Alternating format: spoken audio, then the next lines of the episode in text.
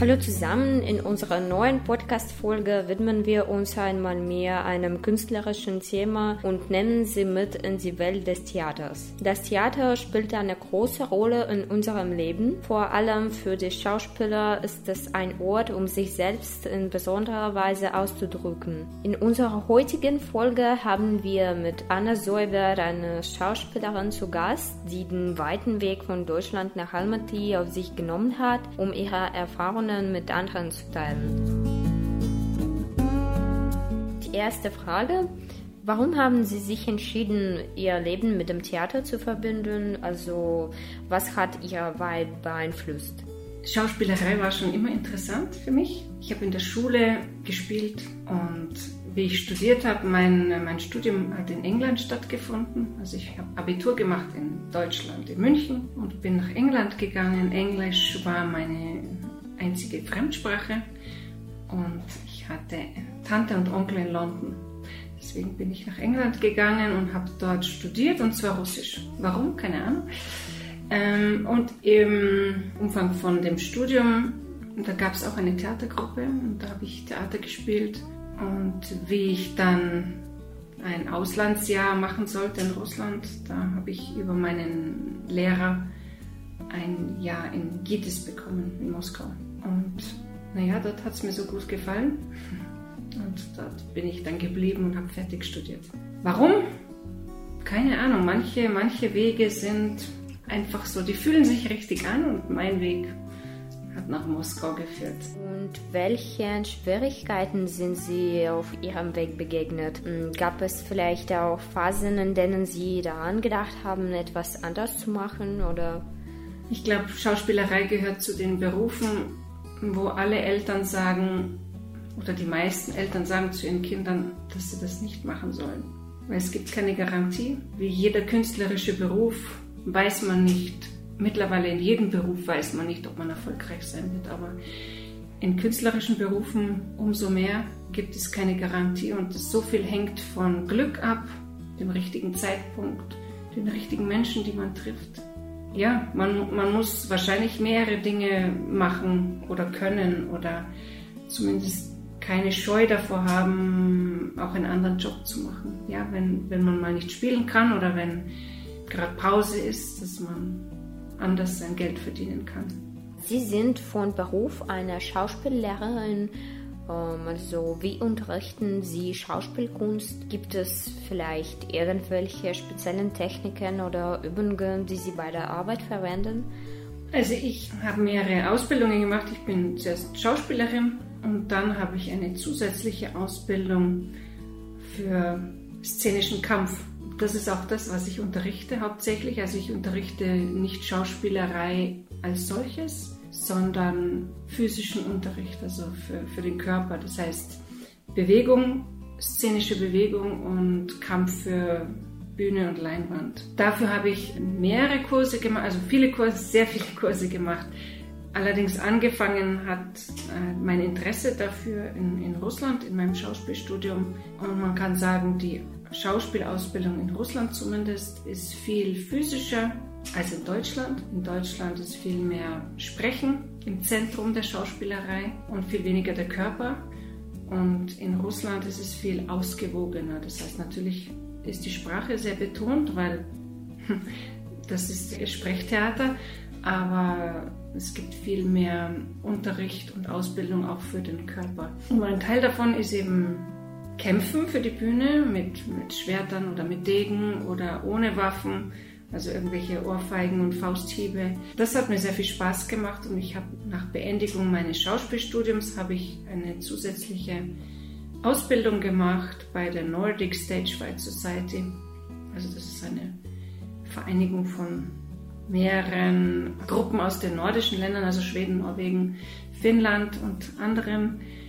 Und da gibt es verschiedene Lehrer und da ist Unterricht hauptsächlich geht es um Kämpfe für Film und Bühne. Und dort habe ich abgeschlossen als sozusagen als Bühnenkämpfer und auch als Lehrer. Und das ist das, was ich unterrichte.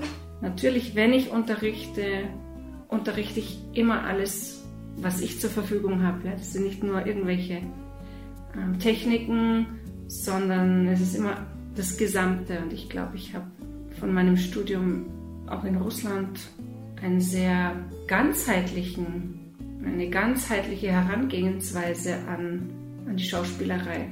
Eine sehr ursprüngliche Herangehensweise, die eben nicht nur Stimme heißt, sondern auch Körper.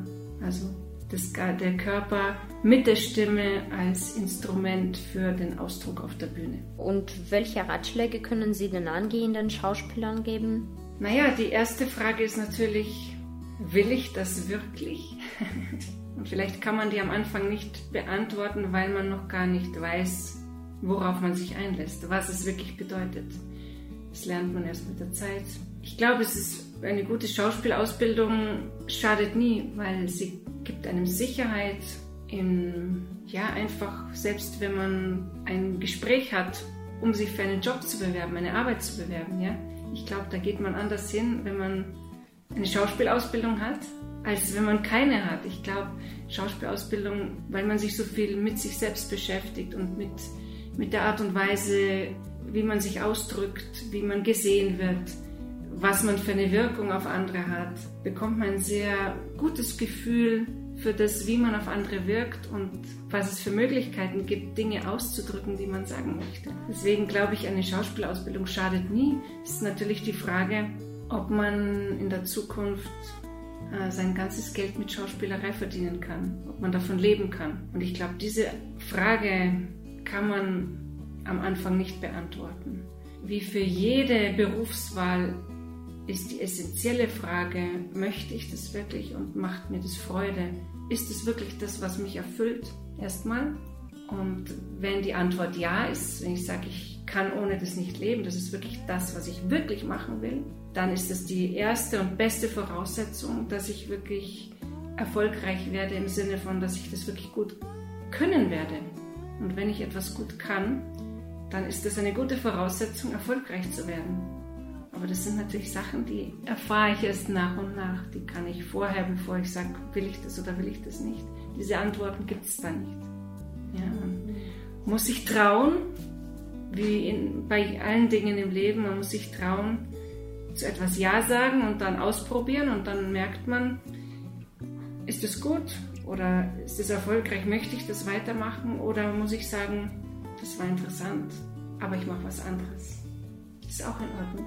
Sie sind mit einem bestimmten Programm nach Kasachstan gekommen, also können Sie uns mehr über die Inszenierung erzählen, an der Sie gerade arbeiten? Also ich bin zufälligerweise hier und ich bin auch das erste Mal in Kasachstan, was sehr schön ist, eine sehr schöne Gelegenheit.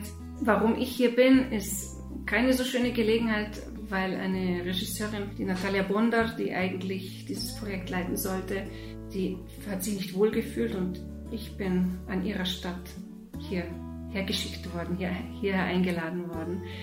Deswegen ist es ein trauriger Anlass, aber natürlich für mich eine schöne Gelegenheit und die ich gerne angenommen habe. Das Projekt ist in erster Hinsicht ein deutschsprachiges Projekt, das heißt die deutsche Sprache und die Erlernung und die Verbesserung der deutschen Sprache steht im Zentrum und ganz vorne und oben. Und verbessert und gelernt äh, soll die Sprache werden durch Theater. Das heißt, das Projekt besteht aus einer Inszenierung und ähm, diese Inszenierung, wiederum dieses Stück wurde zusammengestellt eben von Natalia Bondar, die ja geplant hatte, hierher zu kommen. Sie hat es zusammengestellt aus mehreren Texten von äh, Mangold. Äh, da gibt es einen deutsch-russischen Schriftsteller. Und genau, und äh, dieser Text besteht eben aus verschiedenen äh, seiner Geschichten. Ist eine Collage sozusagen. Und der Inhalt des Stückes betrifft die Geschichte der Russlanddeutschen, angefangen von äh, dem Manifest Katharina der Großen, Katharina II., die die Deutschen einlädt, nach Russland zu kommen und endet nach dem Zweiten Weltkrieg. Also eigentlich die ganze Spanne, wobei man sagen muss, in der Mitte ist was ausgelassen, weil das Projekt eigentlich nur 20 Minuten bis eine halbe Stunde sein soll, dieses Stück. Und wie wir wissen, die Geschichte ist sehr lang. da gibt es sehr viel zu erzählen und das funktioniert natürlich nicht in dieser kurzen Zeit. Deswegen gibt es da ein paar größere Zeitsprünge. Das Stück ist angelegt für neun bis zehn Personen und wir haben uns daran gemacht, einzelne Teile des Textes zu bearbeiten und ähm, bereiten das vor, weil nächstes Jahr soll dieses Stück inszeniert werden für ein Theaterfestival hier in Kasachstan. Das heißt, wir haben mit der Arbeit begonnen. Und zum Schluss können Sie bitte Ihre Eindrücke über Kasachstan mit uns teilen? Also ich habe schon gesagt, ich bin das erste Mal in Kasachstan und wie ich angekommen bin, war noch kein Schnee.